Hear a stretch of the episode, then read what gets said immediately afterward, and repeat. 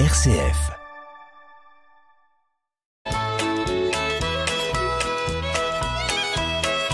Bienvenue dans notre émission Le patrimoine en question. Bonjour Marie-Laure. Bonjour Hubert. Eh bien Marie-Laure, euh, question d'auditeur euh, qui veut apparaître assez classique à la plupart parce que depuis le temps qu'on en parle sur RCF dans cette émission, on peut penser que nos auditeurs ont euh, intégré et assimilé toutes les explications qu'on a pu leur donner. Or, la répétition étant l'art de l'enseignement et de la communication, on va quand même traiter cette question-là. Alors c'est celle-ci, cette question. Avec mon frère, après le décès de notre père, j'ai hérité d'un petit appartement qui lui appartenait en propre et dont notre mère est usufruitière. Étant d'accord tous les trois, c'est-à-dire mon frère, notre mère et moi-même, pour le vendre, dans le but de permettre à notre mère de disposer de la totalité du prix de vente, je vous avoue n'avoir rien compris quand le notaire nous a dit que nous devrions faire une convention de quasi-usufruit. C'est quoi cette affaire-là? De quoi s'agit-il, Marie-Laure? Pas de souci.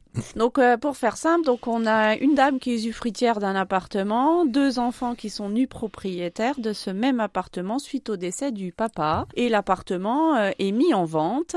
Et alors, on va imaginer, hein, on imagine l'appartement, il est vendu pour 100 000 euros. Et euh, l'objectif par rapport à la manière dont la question de notre auditeur est posée, c'est de remettre les 100 000 euros en totalité à la maman usufruitière. Alors tout d'abord, pour le vendre, hein, il faut rappeler qu'il faut l'accord de tout le monde. Tout à fait, tout à fait. Comme le bien, il est en individu entre les deux frères ou le frère et la sœur, parce que je ne sais pas si c'est une auditrice ou un auditeur, euh, et puis que la maman est usufruitière, il nous faut l'accord de tout le monde pour vendre ce bien, mais notre auditeur ou notre auditrice nous dit étant tous les trois d'accord, donc on part sur le principe qu'ils sont tous les trois d'accord. Alors pour aller expliquer la notion de quasi-usufruit, on va repartir sur euh, la définition déjà du droit de propriété, ensuite on ira sur la notion d'usufruit et enfin de quasi-usufruit pour essayer d'être clair, hein. euh, en tout cas c'est ce que je vais essayer de faire. Donc le droit de propriété en France, il est réglementé euh, par l'article 544 du Code civil. Euh, c'est l'addition de différentes prérogatives du propriétaire. Et si on lit cet article du Code civil, on va voir que la propriété, c'est le droit de jouir et de disposer des choses de la manière la plus absolue, pourvu qu'on n'en fasse pas un usage prohibé par la loi ou les règlements. Donc dans le début de cet article, on nous dit le droit de jouir hein, et de disposer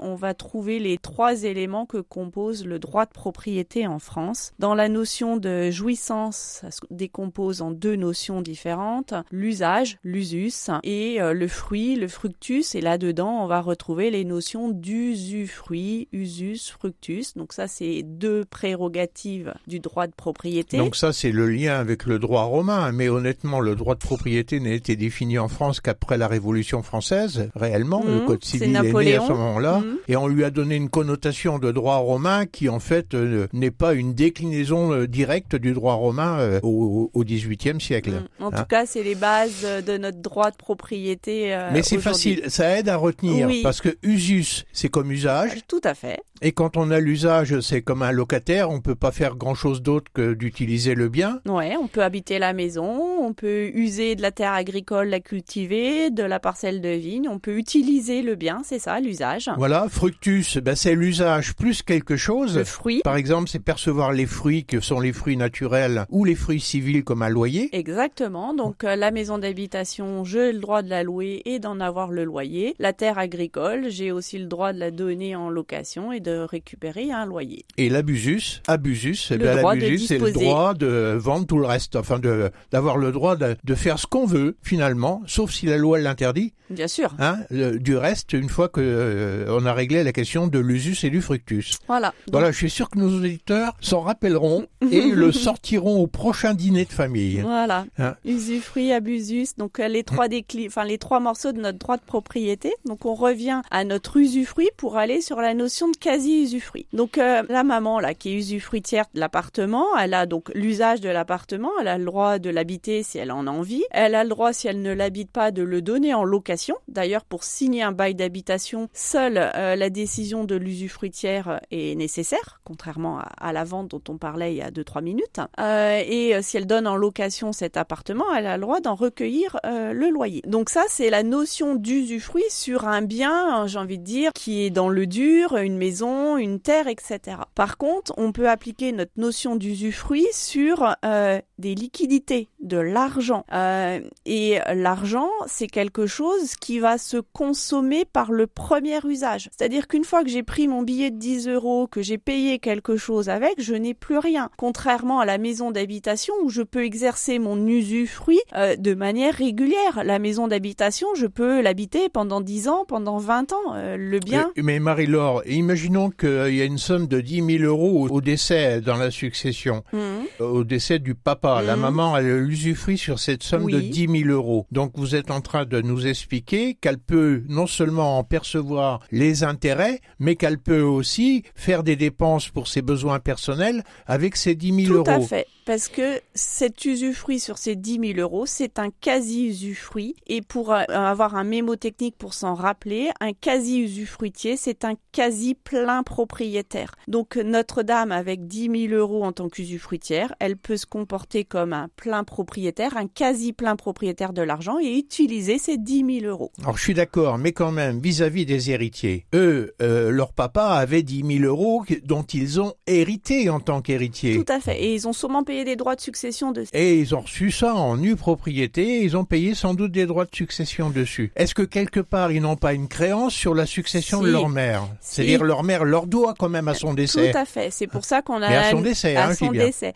C'est pour ça qu'on a cette notion de quasi plein propriétaire, c'est-à-dire que la maman va pouvoir utiliser les sommes d'argent à charge pour elle de rendre un équivalent au jour où elle va décéder. D'accord. Donc euh, c'est pour ça que euh, il faut faire quand même laisser des traces, quoi, quelque Exactement. Alors on va revenir sur notre appartement qui est vendu 100 000 euros entre, euh, enfin qui est vendu par la maman et les enfants. On remet les 100 000 euros en totalité à notre usufruitière et le jour où euh, l'usufruitière va décéder, eh bien euh, les enfants ont une créance dans contre son patrimoine pour récupérer un équivalent de 100 000 euros. Et sur lesquels ils paieront pas bien sûr le droit de succession parce que ça sera le remboursement du une dette qu'avait la maman. Exactement, c'est une dette qu'avait la maman vis-à-vis de ses enfants puisqu'elle a utilisé euh, cette somme d'argent. Donc l'intérêt de la convention de quasi-usufruit qu'a expliqué le notaire, c'est d'écrire noir sur blanc que l'argent des 100 000 euros de la vente de l'appartement a été remis entièrement à la maman usufruitière, qu'elle doit rendre euh, cette somme ou un équivalent à ses enfants. Donc euh, c'est ce qui sera écrit dans cette convention. Cette convention de quasi-usufruit, c'est un papier, hein, un document qui peut être soit notarié, soit sous sein privé, devra être enregistré,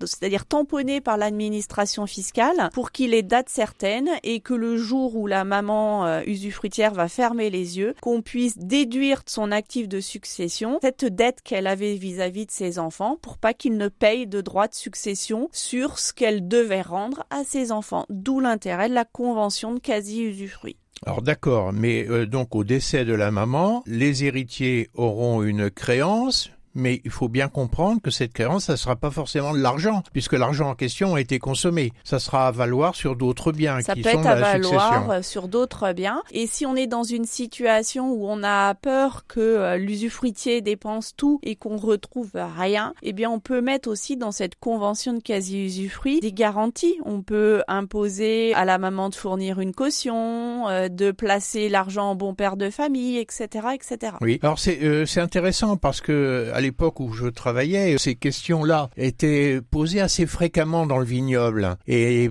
par exemple, il pouvait y avoir euh, au décès d'un viticulteur, euh, suite à une donation entre époux, euh, un, conjoint survivant qui était bénéficiaire de l'usufruit sur un stock de vin. Et la question se posait alors que ce stock de vin appartenait aux enfants, parce qu'ils en avaient hérité au décès de leur papa, par exemple. La maman se demandait si elle avait le droit de vendre les bouteilles. Mm. Et effectivement, on est exactement dans la même situation parce que un stock de vin ça produit aucun intérêt. Non. Hein, et le seul moyen de tirer un revenu d'un stock de vin, c'est de le vendre. Tout à fait. Donc de le consommer entre guillemets, mm. avoir le droit de le vendre, de récupérer l'argent et l'argent récupéré, en fait, est traité comme vous venez de l'expliquer. Exactement, puisque notre notion de quasi-usufruit s'applique sur tous les biens consomptibles par le premier usage, que ce soit de l'argent, que ce soit un stock de bouteilles, que ce soit un stock de blé ou de patates, de ce qu'on veut. C'est la même. Et des valeurs mobilières, par exemple, des actions. Alors, on peut faire de la convention de quasi-usufruit sur des valeurs euh, mobilières, c'est possible, mais là, il faut vraiment une convention, puisque sinon, par principe, notre action, euh, elle va faire un fruit, un intérêt tous les ans, et elle n'est pas consomptible en tant que telle par le premier usage. Mais je peux faire une convention de quasi-usufruit, donner tous les pouvoirs à l'usufruitière de bouger, changer, vendre les actions à l'intérieur du portefeuille, et pareil, de rendre un équivalent euh, au nu propriétaire à sa propre disparition. Donc ça, c'est intéressant parce que c'est vrai que dans les patrimoines, on a de plus en plus souvent des valeurs mobilières Bien sûr. que des valeurs immobilières. Et euh, quand il y a des valeurs mobilières et notamment des actions, l'intérêt pour l'usufruitier qui a l'usufruit dessus, c'est effectivement de pouvoir faire des arbitrages hein, et de profiter de la bourse autant que possible. Donc euh, quasi usufruit, voilà un mot que nous retiendrons et qui est assez intéressant et par les images qu'on vient de donner euh, de possibilité de consommer finalement le bien sur lequel des revenus sont dégagés, mais avec l'obligation, et heureusement pour les héritiers, de restituer la valeur à la fin quand Mhm. on disparaît soi-même. Mm. Voilà, merci beaucoup Marie-Laure. Je vous en prie. On donne euh, rendez-vous à nos auditeurs la semaine prochaine. À très bientôt sur RCF. Au revoir.